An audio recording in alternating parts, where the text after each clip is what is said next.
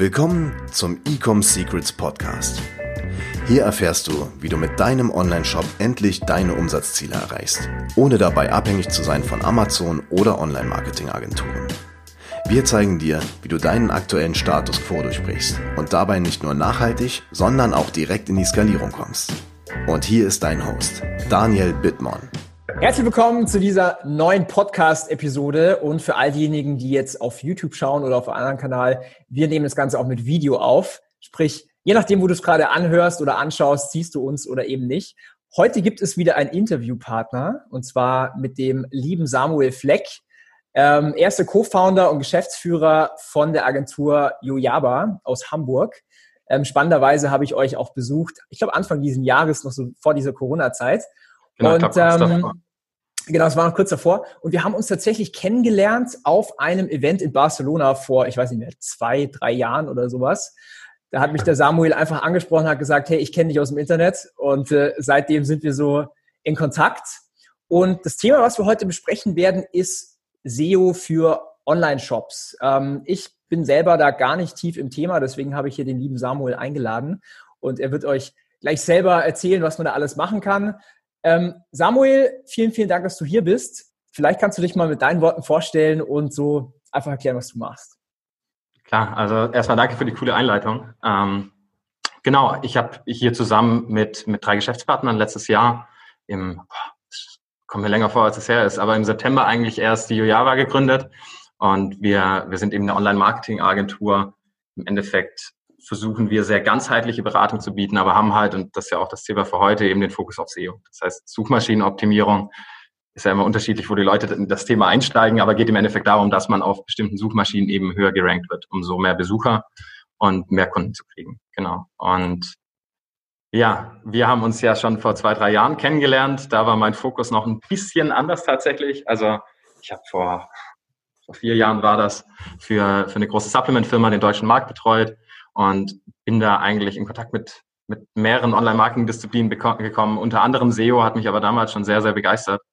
Und ja, durch verschiedene Zwischenstationen wurde das dann auch mein Hauptfokus und das machen wir sehr, sehr viel, also wirklich als Kernkompetenz bei uns jetzt auch in der Agentur. Genau. Sehr cool. Und für alle, die uns jetzt hier sehen, ähm, man sieht hier schon, der Samuel hat ein Glas Wein in der Hand. Bei uns jetzt gerade am Abend, wir trinken hier beide einen Wein. Ähm, dieses Mal eine ganz entspannende Session. Mhm. Also, heute ist das Thema SEO und ähm, ich selber, da bin ich auch ganz offen und ehrlich, ich habe keine wirkliche Ahnung von SEO. So meine Expertise ist so Performance Marketing, so Instant Feedback. Ich gebe einen Euro aus, bekomme irgendwie vier Euro wieder ähm, und kann es kontrollieren. Vielleicht kannst du mal sagen, so was aus deiner Sicht, warum es so ich sag mal, es ist eigentlich essentiell wichtig, so im Marketing-Mix SEO zu betreiben. Warum ist es denn so sinnvoll für Online-Shop-Betreiber auch wirklich ein vernünftiges SEO aufzubauen? Mhm. Naja, also, also SEO und das vielleicht, vielleicht noch vorweg, das hattest du ja gerade gesagt, bei, bei gerade bei Performance-Themen hast du ja immer Instant Feedback. Das heißt, du hast, wenn zumindest das Tracking richtig ist, weißt du, du tust vier Euro rein und im Endeffekt kriegst du eine bestimmte Anzahl raus. Also du weißt genau, ist das profitabel, was ich mache oder nicht.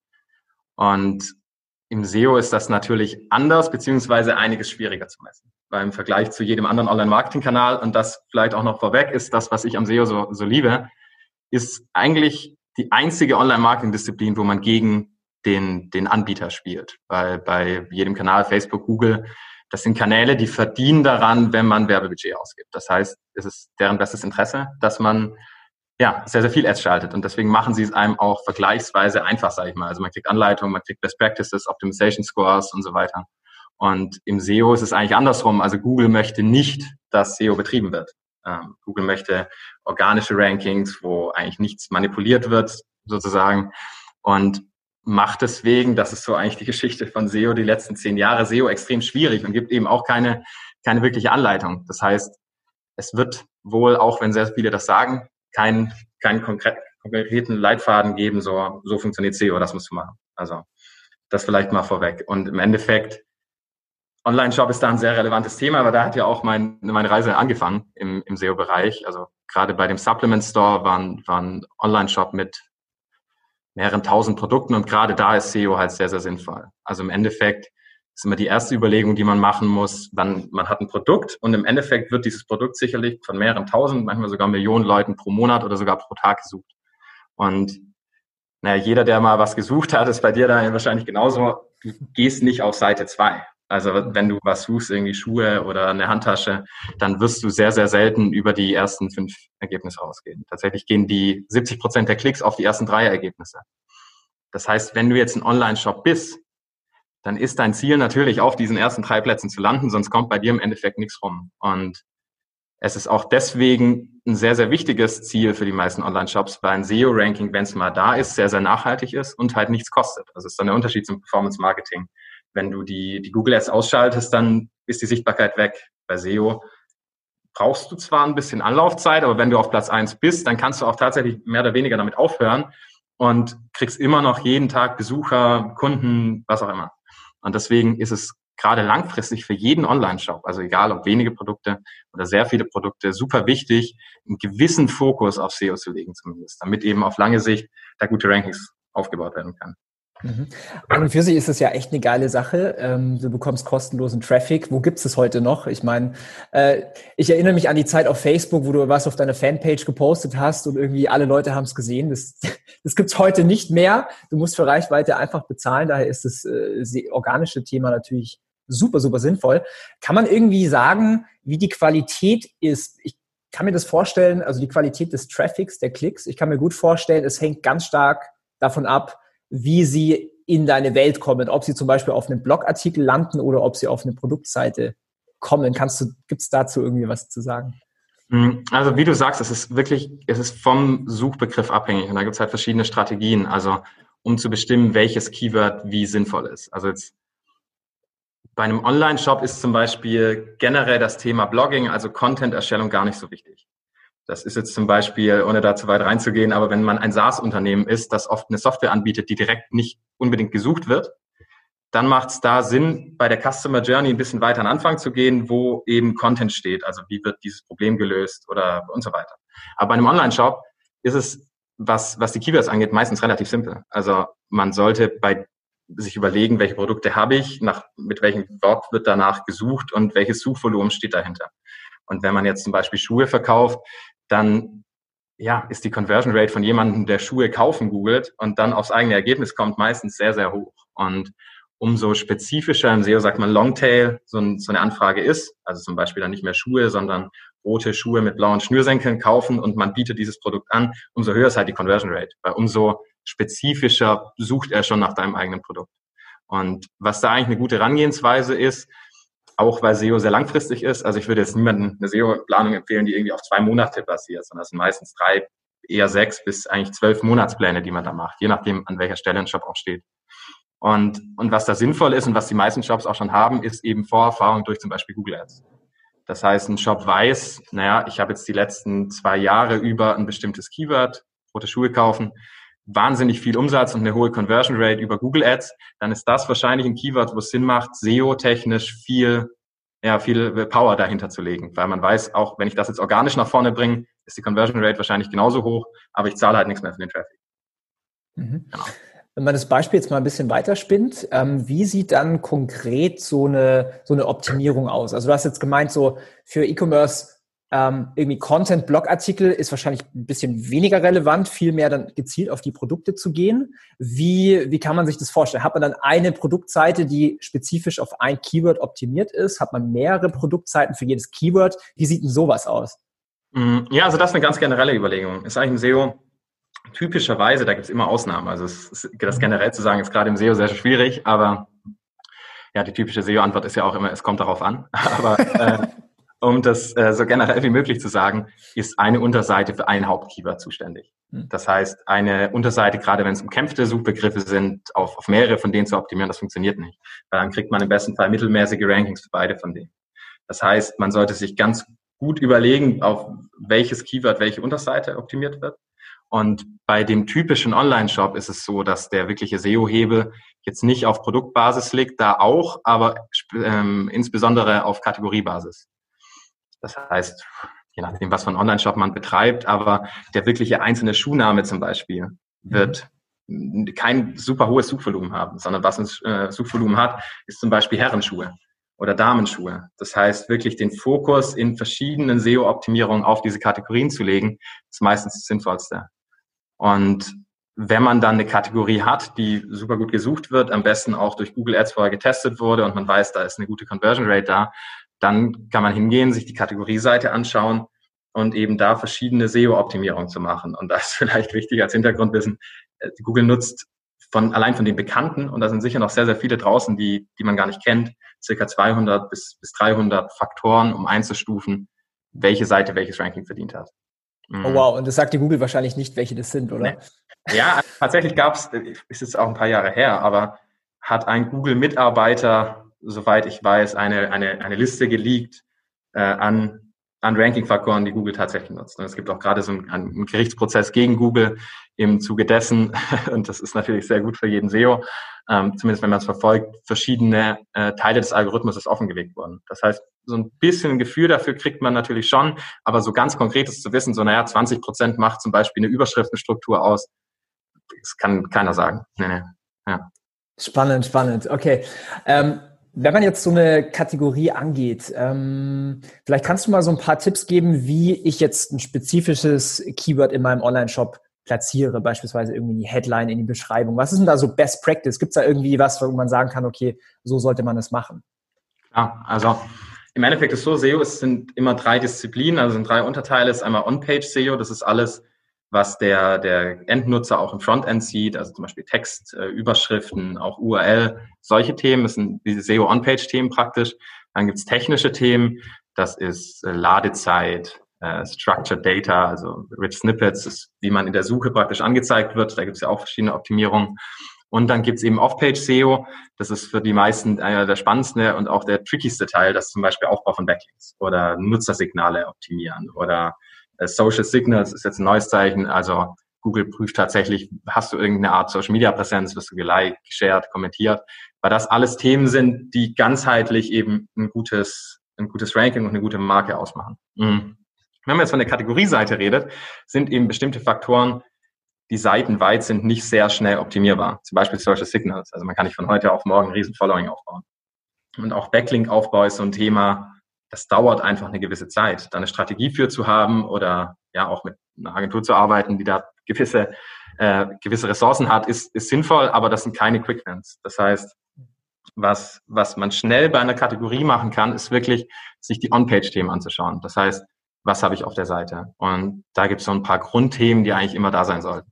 Das A, die URL sollte stimmen. Das heißt, eine URL, gerade bei einem Online-Shop, muss logisch aufgebaut sein.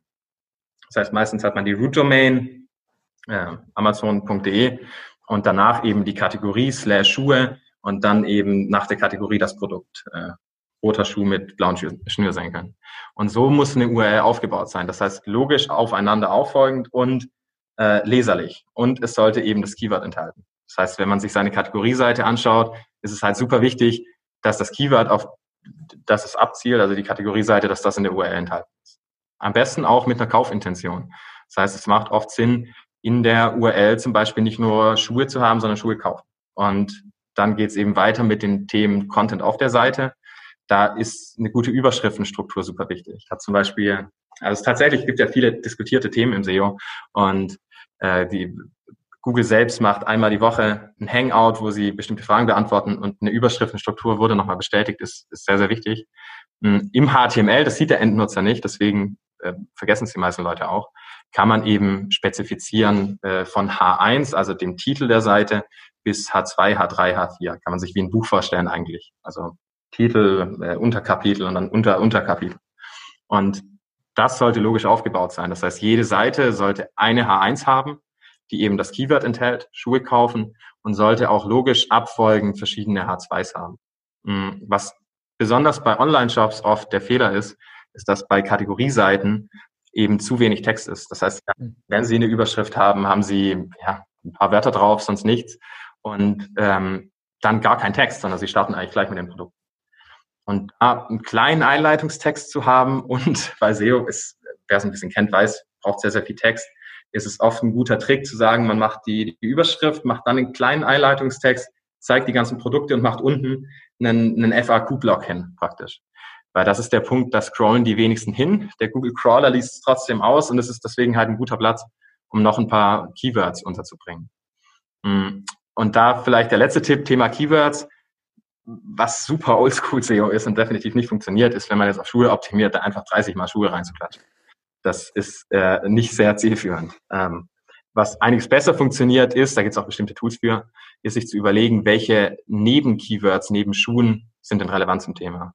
Heißt, bei Schuhe ist vielleicht die Schuhgröße ein wichtiges Thema oder die Farbe oder die Art von Schuh, Sneaker oder Herrenschuh oder Anzugsschuhe, was auch immer. Das heißt, diese Zusatzinformationen oder auch wichtige Fragen, die sollten eben auf der Seite, auf der Kategorieseite in der FAQ beantwortet werden. Und ja, dann als letzte, letzter Punkt vielleicht, ähm, interne Verlinkung ist super wichtig. Das heißt, wenn man eine Kategorieseite baut, sollte man darauf achten, dass die auch von anderen Seiten innerhalb der Domain verlinkt wird. Das heißt, wenn die Kategorie, wenn auf einer anderen Seite das Wort Schuhe vorkommt, macht Sinn, da einen Link zu setzen zu Kategorie Schuhe. Und das sind eigentlich so ein paar, was weiß ich, vier, fünf Basic-Optimierungen, die echt schon viel bringen und die sehr viele Online-Shops tatsächlich nicht machen. Also ist irre. Ja.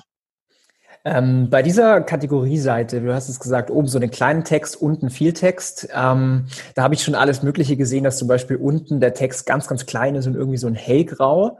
Äh, wie funktioniert dieser Google Crawler? Also ist es auch wichtig, dass der Text zum Beispiel schwarz ist, dass man den gut lesen kann oder kann er auch ganz klein sein?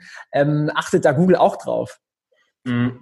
Naja, zu klein ist schlecht. Also im Endeffekt gibt es da keine 100% konkrete Aussage von Google. Aber was Google erkennt, und da lassen sich eigentlich gute Schlüsse draus ziehen, ist, wenn man, und das ist ja die, also Google nutzt seit, ja, ich glaube, fast einem Jahr, ein bisschen mehr vielleicht sogar, das Mobile First Indexing. Das heißt, der, die Ansicht, wo die Seite bewertet wird, ist, ist, ist eigentlich zu größten Teil oder fast ausschließlich die mobile Ansicht. Das heißt, ähm, Mobile, Mobile Friendliness, gute Ladezeiten auf Mobile sind immer das A und O. Und Google zeigt, zeigt einem auch an, wenn bestimmte Bestandteile einer Seite auf Mobile eben zu nah beieinander liegen. Und das ist ein guter Hinweis dazu, dass Google tatsächlich nicht nur den Text auf der Seite liest, sondern auch wirklich versteht, was kann der Nutzer im Endeffekt noch lesen und was ist viel, viel, viel zu klein. Also diese Tricks, es gibt ja auch Cloaking oder verschiedene andere SEO-Praktiken, wo man auf einem weißen Platz auf der Seite irgendwie 40 Mal das Keyword reingemacht hat in weißer Schrift, sodass man es nicht sieht. Das funktioniert nicht. Also das ist, ist ziemlicher Quatsch. Ja. Spannend, spannend. Ich glaube, solche Sachen, die haben noch vor ein paar Jahren mal funktioniert. Ähm, ja. Ich kann mich noch erinnern an die Zeit, aber heutzutage, ich meine, der Crawler ist so schlau. Das ist ja, ganz die spannend. Das alles aus. Und es ist halt aber, was auch wichtig ist dafür, vielleicht auch gerade für, für deine Zuhörer, die ja viel sicher mit Online-Shop und E-Commerce und Conversion Rates und Themen zu tun haben. Ähm, SEO ist auch nicht das Nonplusultra. Also SEO ist ein sehr wichtiger Teil vom Marketing-Mix, aber was ich immer wieder sehe, sind Kunden, die zu uns kommen, die haben davor mit einer SEO-Agentur gearbeitet, die haben zum Teil, manchmal nicht mal, das ist schlimme, gute Rankings und die sind völlig überoptimiert. Das heißt, derjenige, der da Kategorieseiten geschrieben hat, der hatte wirklich nur SEO im Kopf und ich denke, dass die, die wirkliche Kunst hinter SEO darin liegt, eine, eine gute Copy zu haben, die konvertiert, die spannend ist zu lesen und gleichzeitig gute Rankings gewährleistet, weil die Mischung vergessen vor allem SEO sehr, sehr, sehr oft. Und ich meine, du weißt das selber von Facebook-Ads, wenn du Ads schaltest und die Copy ist total bescheuert, dann ist auch die Conversion Rate total bescheuert. Also, ja. Absolut, absolut. Das ist ganz spannend, dass du gesagt hast, ähm, okay, SEO ist jetzt auch nicht der, mh, hm, der, Heilige, also der heilige Gral oder so dieser ja. ganz große Hebel. Vielleicht kannst du mir den Zahn ziehen oder vielleicht so mein Mindset. Ich habe oft so das, den Gedanken so, ich wenn ich jetzt einen Shop auf SEO optimiere, bekomme ich nicht so viel Volumen. Also ich kann über Facebook, Instagram x-fach mehr Leute erreichen. Ich meine, bei SEO hängt es ganz stark davon ab, wie viele Suchanfragen es gibt. Das ist ja wie mit, mit Google Ads, mit Google Werbung. Ja. Ähm, ja, vielleicht kannst du ein, zwei Sätze sagen zu Volumen oder beziehungsweise ab welchem Volumen macht es überhaupt Sinn, SEO zu machen? Also wenn du jetzt hier ein super nischiges Produkt hast, ähm, beispielsweise Herrenarmbänder und das Suchvolumen im Monat ist vielleicht 500 bis 1000 ähm, Suchanfragen. Macht es überhaupt Sinn, sich auf sowas zu fokussieren oder sollte man dann eher in Push-Marketing reingehen? Hm. Ja, es kommt drauf an. Also im Endeffekt, wo SEO, und das ist gerade für Online-Shops wichtig, oft sehr schwierig ist und jetzt der, der, der Kosten-Nutzen nicht wirklich im Verhältnis stehen, ist halt ähm, ist halt das Thema, wenn du, wenn du Online-Shop-Themen hast, die auch auf Amazon zum Beispiel verkauft werden oder auf Ebay. Weil da hast du im Suchumfeld sehr, sehr, sehr, sehr starke Gegner. Und selbst mit der besten SEO-Agentur, selbst wenn wir da sehr, sehr viel machen, wird es schwierig, gegen Amazon zu gewinnen und wird schwierig, gegen Ebay zu gewinnen. Das heißt, gerade das Thema Herrenarmbänder, da muss man sich schon überlegen, ob nicht bei so Lifestyle-Themen wirklich Push-Marketing effektiver ist. Aber generell im Endeffekt, also Herrenarmbänder ist da auch ein gutes Beispiel. Das wird sicher 20, 30, 40.000 Mal im Monat gesucht, allein in Deutschland, definitiv. Und das sind, das ist schon ein hohes Suchvolumen. Der Wert hinter SEO ist ja immer schwer zu ermitteln. Und es gibt wahrscheinlich keine 100% korrekte Formel, um das zu bestimmen. Aber was ich jemand an die Hand geben kann, der wirklich versucht zu bestimmen, macht es Sinn, da SEO zu optimieren, ist ähm, das Suchvolumen, das ein Begriff in, in Deutschland im Monat hat, sagen wir 10.000 und dann das Ganze mal 0,3, 0,4, das ist so circa der, ähm, die Prozentanzahl an Klicks, die man kriegt auf Platz eins, also 30 bis 40 Prozent. Und das mal den Preis, den man eben für Google Ads ausgibt. Weil das wäre im Endeffekt das Google Ads Budget, das man sich spart, wenn man über SEO auf Platz eins kommt. Und wenn das natürlich 300 Euro im Monat sind, dann würde ich jetzt keinem empfehlen, da einen Halbjahres SEO-Plan zu verfolgen, um dahin zu kommen. Aber deswegen lässt sich es auch jetzt allein am Suchvolumen schwer festmachen, weil Themen wie SEO-Agentur zum Beispiel haben Klickpreise oder Webdesign-Agentur von 30 Euro. Das heißt, wenn du da 100 Anfragen nur im oder 100 Besucher nur im Monat abgreifst, ist es schon wahnsinnig viel. Hm. Es ist also immer die Balance zwischen Suchvolumen und Nutzen des Keywords oder Kosten des Keywords in Google Ads. Mhm. Macht es zum Beispiel auch Sinn, also du hast gemeint, es macht hauptsächlich Sinn, auf Produktkategorieseiten ähm, den Traffic zu schicken, dahin zu optimieren. Hast du vielleicht auch Erfahrung, beziehungsweise macht es auch Sinn, dass man die, die Menschen, vor allen Dingen bei Produkten, die Probleme lösen, viel früher in der Kaufentscheidung abholt? Also jetzt mal ein ganz offenes Beispiel. Ähm, ich verkaufe ein Produkt, was Rückenschmerzen lindern würde. So, jetzt könnte ja sein, dass die Menschen nach ähm, Rückenschmerzen lindern suchen und äh, du schreibst dafür einen Artikel ich, oder ich sage jetzt mal ein Advertorial, was natürlich schlussendlich mündet in das Produkt ist die Lösung dafür. Mhm. Macht sowas auch Sinn? Hast du damit Erfahrung? Voll, klar, auf jeden Fall. Also das macht zu 100 Prozent Sinn. Ich denke, was so die erste Überlegung sein sollte, ist halt immer, von was für eine Art Online-Shop, also spreche ich momentan. Wenn ein Online-Shop mehrere tausend Produkte hat, dann liegt der größte Hebel meistens nicht auf Textoptimierung bei einzelnen Produkten, weil das dauert so zwei Stunden pro Produkt, bei 4000 Produkten sehr lange Zeit. Ne? Ähm, da ist es meistens so, dass technische Optimierung, also eine Änderung, zum Beispiel Ladezeit oder andere technische Dinge, die auf einer Seite geändert werden und sich auf die ganze Domain auswirken, den größten Hebel haben. Wenn man jetzt aber in deinem Beispiel ein Produkt hat, also ein Online-Shop, der jetzt nicht 4000 Produkte führt, sondern ein, zwei, drei, vier, dann ist der SEO-Hebel auch nur sehr beschränkt auf das eine, auf das eine Produkt abzuzielen. Da macht es dann auf jeden Fall Sinn, auch über, über eine Customer Journey zu gehen. Das heißt, sich zu überlegen, was sind die Fragen am Anfang, wie heile ich Rückenschmerzen oder wie äh, ja weniger mehr Entspanntheit am Arbeitsplatz, wenn es um solche Themen geht. Und da macht dann auch Content absolut Sinn. Also ist dann halt auch im SEO-Bereich so, dass es oft einfacher ist, für solche Themen zu ranken, wie fürs direkte Produkt, weil da gerade Amazon und so weiter eben nicht schon drin sind und man dadurch schneller ranken kann. Also gerade für Shops, die vielleicht am Anfang stehen und sagen, sie wollen was im Content-Bereich machen, es bietet sich am Anfang an, nicht nur zumindest auf diese super starken Themen zu gehen. Also diese Ein-Wort-Keywords zum Beispiel, also Rückenschmerzen oder Rückenschmerzen loswerden, weil es sehr, sehr schwierig, sehr umkämpft tatsächlich. Und äh, wenn man das, den Suchbegriff ein bisschen verfeinert, ein bisschen länger macht, verliert man zwar Volumen, aber ist sehr, sehr viel schneller da, wo man hin will. Das heißt, da eine Mischung zu machen aus naja, kürzeren Keywords, die lang dauern, bis man gut rankt und längeren Keywords, die eben Quick Wins geben, ist eigentlich perfekt. Und so kann man im Endeffekt Content Cluster aufbauen, das heißt, ein Themengebiet abdecken, Rückenschmerzen, wo man eine zentrale, sehr umkämpftes Keyword in die Mitte stellt, Rückenschmerzen loswerden zum Beispiel, und dann drumherum eben Supporting Content baut. Also ja, der, der beste Stuhl gegen Rückenschmerzen oder ja, gibt es sicher viele Themen, die beste Salbe gegen Rückenschmerzen, was auch immer. Und dann hat man ein Content Cluster, das hat den Vorteil, dass eben deine Seite fokussiert ist auf ein bestimmtes Thema und es hat auch den Vorteil, dass Google ganzheitlichen Content mag. Das heißt, Google wird verstehen, okay, der hat jetzt nicht nur einen Beitrag zum Thema Rückenschmerzen, sondern sehr, sehr viel und wird deswegen ganzheitlich eigentlich alle Beiträge, vor allem wenn sie gut innerhalb verlinkt sind, ähm, nach oben bringen. Und das ist ja im Endeffekt das Ziel. Ja. Mhm. Was auch super viel Sinn macht, ist, äh, wenn man auch SEO mit ähm, Performance Marketing verbindet. Also ich denke jetzt mal einfach ganz offen, ganz, ähm, ja, ganz frei. Ähm, du holst dir den organischen Traffic, der schon sehr, sehr targetiert ist, beispielsweise deine blauen Schuhe mit äh, rosa Schnürsenkel oder was. Ja. Ähm, und es gibt ja immer, es kaufen ja nicht 100 Prozent des Traffics, ähm, aber du kannst da natürlich hier wunderbar Facebook, Instagram, Google mit ins Retargeting, mit in den Marketing-Mix aufnehmen. Ähm, vor allen Dingen, wenn ich jetzt denke, okay, dein Online-Shop hat hunderte, vielleicht tausende Produkte, ähm, du kannst ja auch dynamisches Retargeting aufbauen.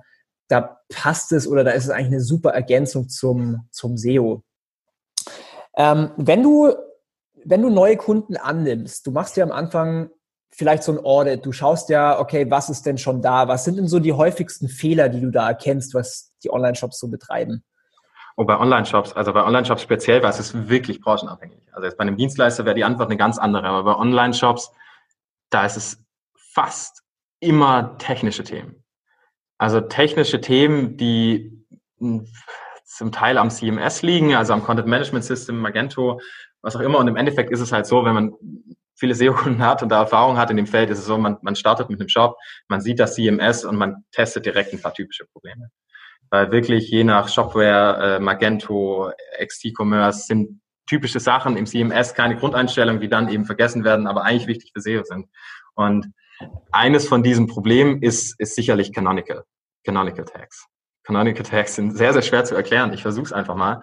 Ähm, es ist prinzipiell äh, auch im HTML hinterlegt, das heißt, der Nutzer sieht es auf der Oberfläche überhaupt nicht, aber bei Online-Shops kommt sehr oft Duplicate Content zustande. Und wer sich im SEO ein bisschen auskennt, weiß, doppelte Inhalte, also Duplicate Content mag Google überhaupt nicht und die Seite leidet darunter. Und was gerade bei Online-Shops oft passiert, ist, dass die Paginierung, also wenn du von Seite 1 zu 2 gehst, was sehr oft Duplicate Content ist, dass das eben nicht mit einem Canonical Tag ausgestattet ist, der Google praktisch den Hinweis gibt, wir wissen, das ist Duplicate Content, aber die Seite ist trotzdem sehr, sehr wichtig. Weil im Canonical kann man eben Google die Originalseite angeben, ist meistens dann, wenn mehrere Seiten bestehen, die Seite 1, die eben in den Index gehört und die anderen werden von Google missachtet. Und das machen sehr viele Online-Shops nicht. Und das ist nicht nur eben die Seitenauswahl, Seite 1, 2, 3, 4, 5, 6, 7, die da wichtig ist, sondern ja verschiedene, ja auch URLs, über die die gleiche Kategorie aufrufbar ist. Gerade bei Filtersystemen haben ja viele Online-Shops, kommt das super oft zustande und wird viel zu selten eingesetzt. Und ja, das ist definitiv einer der technischen Themen, der fast immer vorkommt. Und dann, so doof es klingt, ist, ist oft die Umstellung auf HTTPS nicht richtig.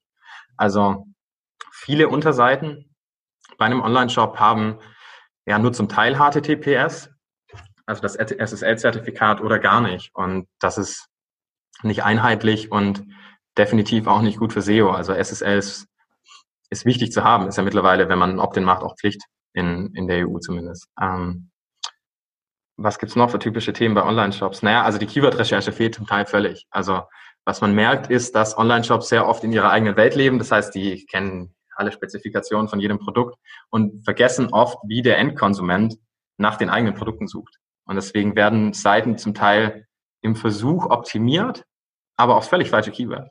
Und da ist halt die Ausgangsbasis nicht die richtige, weil bevor irgendwelche Optimierungen gemacht werden, sollte immer bestimmt werden, welches Keyword und ein Keyword muss immer zwei Charaktereigenschaften haben, damit Sinn macht. Einmal gutes Suchvolumen und zweimal, äh, zweimal, zweitens ähm, eine gute Marge fürs Unternehmen, damit es eben, wenn das Volumen kommt, auch, auch ein Umsatz dabei rumkommt. Genau.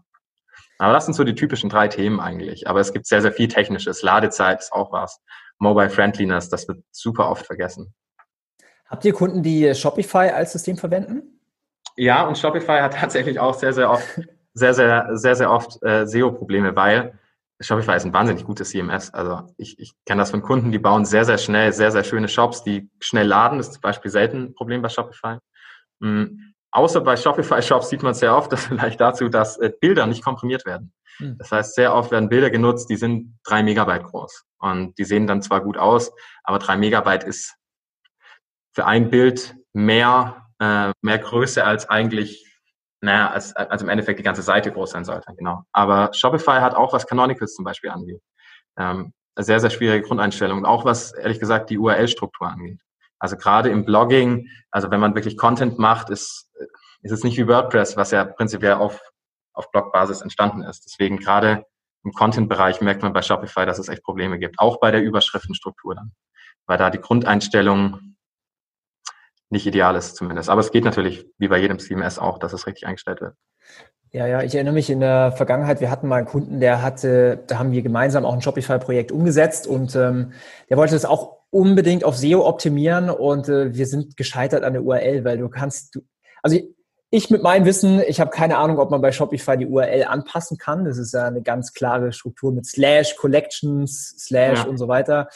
Ähm, ich weiß, gibt es da eine Lösung? Kann man die URL anpassen oder sagst du, nee, das bei Shopify geht es leider nicht. Ja, das, da bin ich dann tatsächlich der falsche Ansprechpartner. Also es geht auf jeden Fall. Ich mhm. äh, bin mir da zu 100% sicher, weil wir haben das schon bei Shops gemacht, aber bei uns ist der Ablauf so, wenn wir oder ich im SEO-Bereich ähm, bestimmte Sachen in einem Audit rausfinden, dann geht es bei uns also entweder an die Entwicklungsabteilung der Firma über, das äh, Kundenfirma, oder an unsere eigene Entwicklungsabteilung, das ist immer projektabhängig und die setzen das zum Glück immer irgendwie richtig um. Aber es ist, das kann ich zumindest versichern, es ist immer machbar, jede SEO-Optimierung auf jedem CMS durchzusetzen. Also ich hätte wirklich noch nichts gesehen, das auf Shopify zum Beispiel nicht möglich ist. Da gibt es auch viel, viel komplexere Sachen wie, wie Shopify, wenn man dann in die Richtung Typo 3 oder solche Themen geht. Mhm. Auf jeden Fall. Also da ist man selbst SEO-mäßig noch ganz gut aufgestellt. Ja. Ich möchte an der Stelle noch eine kleine ähm, Story teilen. Und zwar ähm, einer meiner Projekte ist, äh, deswegen habe ich auch Herrenarmbänder erwähnt, eine, eine Brand, die Herrenarmbänder verkauft, also Accessoires. Und ähm, wir haben zum Beispiel erst nach zwei Jahren festgestellt, wer, ähm, wer vielleicht noch ein besserer Kundenavatar ist und was noch ein besserer Angle ist, und zwar Frauen, die diese Produkte verschenken. Und ähm, mit dieser Erkenntnis haben wir natürlich angefangen, diesen Angle Männergeschenk auch aktiver zu verwenden. Also zum einen auf der Produktseite, aber auch in den Google Ads oder auch auf Facebook mit, hey, hast du einen Freund und er hat bald Geburtstag und dir fehlt vielleicht so das besondere Geschenk. Und ähm, das ist vielleicht quasi das, was du vorhin gesagt hast, so ein bisschen auf der Online-Shop-Betreiber denkt vielleicht, er hat ähm, schon die Keywords oder äh, keine Ahnung, die Features vom Produkt.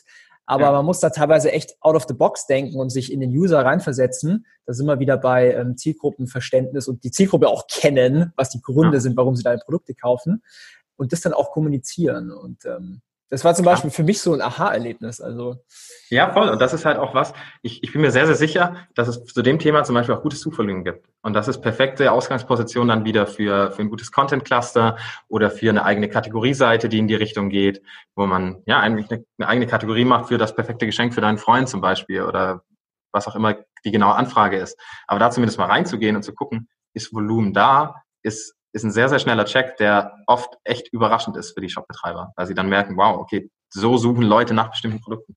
Und ja, das funktioniert wahnsinnig gut. Das ist ganz spannend, ja. Und diese, diese Keywords, die haben wir natürlich schon, äh, ich würde nicht sagen besetzt, aber die bewerben wir natürlich. Der ja. nächste Step wäre natürlich jetzt äh, mit euch vielleicht sogar SEO zu machen. Ähm, aber auch wenn man sowas weiß, äh, auch auf Facebook, hier auch ein, ein kleiner, also das hat jetzt nichts mit SEO zu tun, aber auch ein kleiner Trick.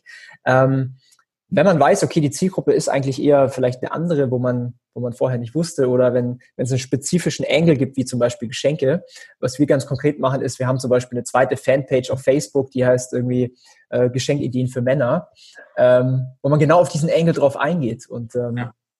super spannendes Thema. Ist tatsächlich auch im SEO eine, eine gängige Praxis. Also, ja? weiß nicht, also möglicherweise kennst jemand bei MyProtein, die haben das ähnlich gemacht, die haben einen separaten Blog aufgebaut, der in, in, auf erste Sicht eigentlich nichts mit MyProtein zu tun hat, der wirklich ist eigentlich nur ein Content-Hub, der wahnsinnig viel Traffic bekommt, also mehrere Millionen Besucher im Monat und prinzipiell nur darauf abzieht, einerseits Backlink-Aufbau für MyProtein zu machen, damit die Produkte besser ranken und andererseits eben über, über Links auf die Produktseite zu gehen, weil es eben keine direkte Werbung ist für MyProtein, deswegen auch ein bisschen objektiver, aber es ist halt eigentlich nur ein riesiges SEO-Projekt, das darauf abzielt, auf der Hauptseite mehr Geld zu verdienen. Und mit ein paar Millionen Besuchern im Monat zu sehr relevanten Themen sind die mittlerweile wahnsinnig froh, dass sie angefangen haben, in die Richtung was zu machen. Ja. Und du würdest sagen, so zwischen drei bis zwölf Monate dauert es, bis man ein gutes Standing hat im SEO, oder? Ja, das kommt drauf an, natürlich, bei welchen Themen und wo man anfängt. Also jetzt eine Seite, die nichts in dem Bereich gemacht hat, sollte Zeitung hin Ergebnisse sieht. Also man sieht sehr schnell, es geht nach oben, aber da spricht man dann von, es geht nach oben von Platz 50 oder Platz 60 auf Platz 30 zum Beispiel. Und da gibt's immer noch keine Klicks. oder nicht, nicht, nicht maßgeblich. Das heißt, bis wirklich am laufenden Band praktisch Kunden reinkommen, Traffic und so weiter, ähm, da sollte man drei bis sechs und eigentlich zwölf Monate einplanen. Bei, bei drei bis sechs Monaten redet man dann von einer Handvoll Keywords und nach zwölf Monaten kann wirklich eine, auch eine größere Content-Strategie oder Optimierungsstrategie schon durchgesetzt sein und schon wirklich wahnsinnige Ergebnisse da sein. Und ja, im Endeffekt, ich glaube, was, was eine wichtige Überlegung ist, ist, wie lange möchtest du dein Business haben? Weil man sieht es an HubSpot, ist da eigentlich fast das beste Beispiel die, die haben wahnsinnig viel Content zu relevanten Themen mit Asset-Downloads und äh, White Paper und so weiter. Und die machen, äh, wir sind ja auch in der HubSpot Partneragentur, haben, äh, machen die, ich weiß es nicht ganz genau, aber ich glaube 40, 50 Prozent ihrer Leads mindestens wirklich über diese Inbound-Thematiken. Das heißt, über SEO kommen die Leute rein und laden sich was runter, dann kommt E-Mail-Marketing.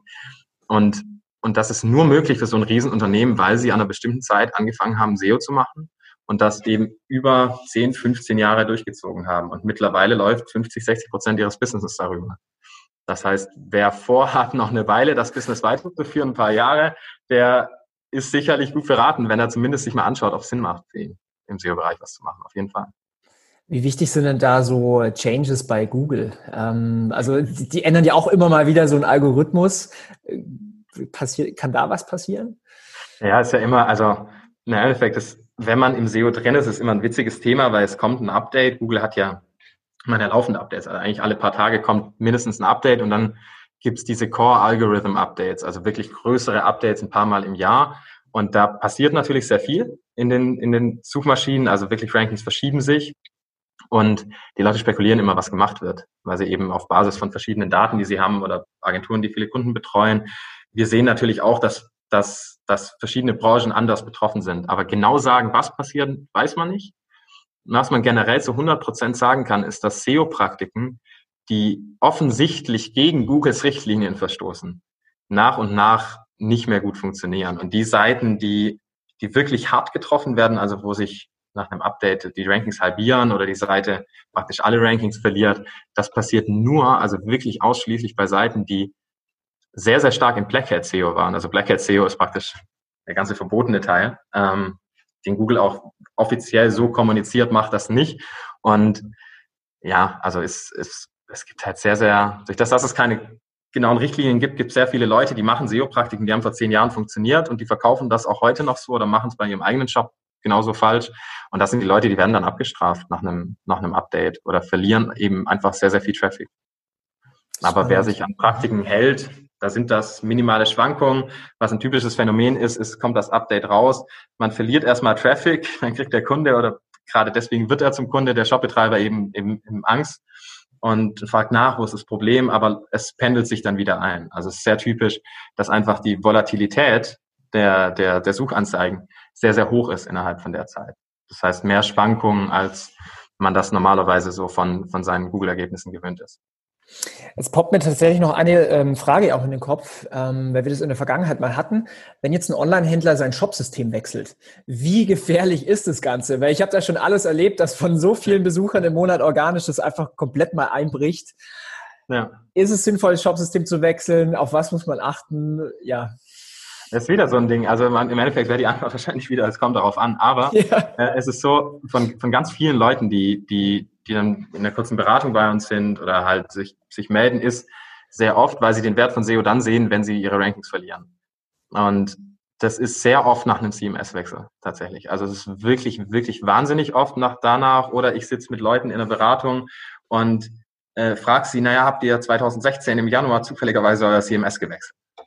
Wie, wie kannst du das denn wissen? Ähm, und dann erkläre ich ihnen, naja, da habt ihr innerhalb von einem Monat so circa 80 Prozent eurer Rankings verloren sowas habe ich selten gesehen. Und dann, ah oh, ja, haben wir. Und denen fällt das gar nicht genau auf, weil sie gar kein wirkliches Tracking für SEO haben zum Beispiel. Oder sie haben es und sind gewechselt und haben dann eben wahnsinnige Schäden. Also es ist ein wirklich, wirklich ja, wichtiger Prozess, da auch eine SEO-Begleitung dabei zu haben. Wir machen das tatsächlich oft, dass wir auch vor dem Relaunch-Prozess eben einfach nur SEO-seitig die Begleitung machen. Das ist dann Pre-Live-Check. Das ist dann, wenn die Seite launcht, machen wir eben die Weiterleitung, weil das ist immer der Knackpunkt beim, beim Relaunch oder beim Wechsel des CMS ist immer die URL-Struktur oder natürlich die, die Seiten, die sich ändern. Das heißt, wenn sich die URL-Struktur der Seite wechselt, dann ist für Google von der alten Seite eigentlich nichts mehr da. Das heißt, die ganzen URLs, die gute Rankings hatten, sind nicht mehr erreichbar. Und, und da, das ist wirklich der Kernpunkt eines Relaunches bei einem anderen CMS, ist es einfach wichtig, die alten Seiten, die alte URL-Struktur zur neuen weiterzuleiten mit einer 301 Weiterleitung. Weil dann weiß Google, naja, die URL-Struktur hat sich geändert, aber die Seite ist jetzt hier erreichbar. Und das vermeidet schon mal so circa 80 Prozent der Fehler, die da passieren, auf jeden Fall. Wenn jetzt äh, hier Hörer dabei sind mit dem Online-Shop und die sagen, okay, ich möchte mein SEO ausbauen, würdest du empfehlen, dass man es auf eigene Faust tut?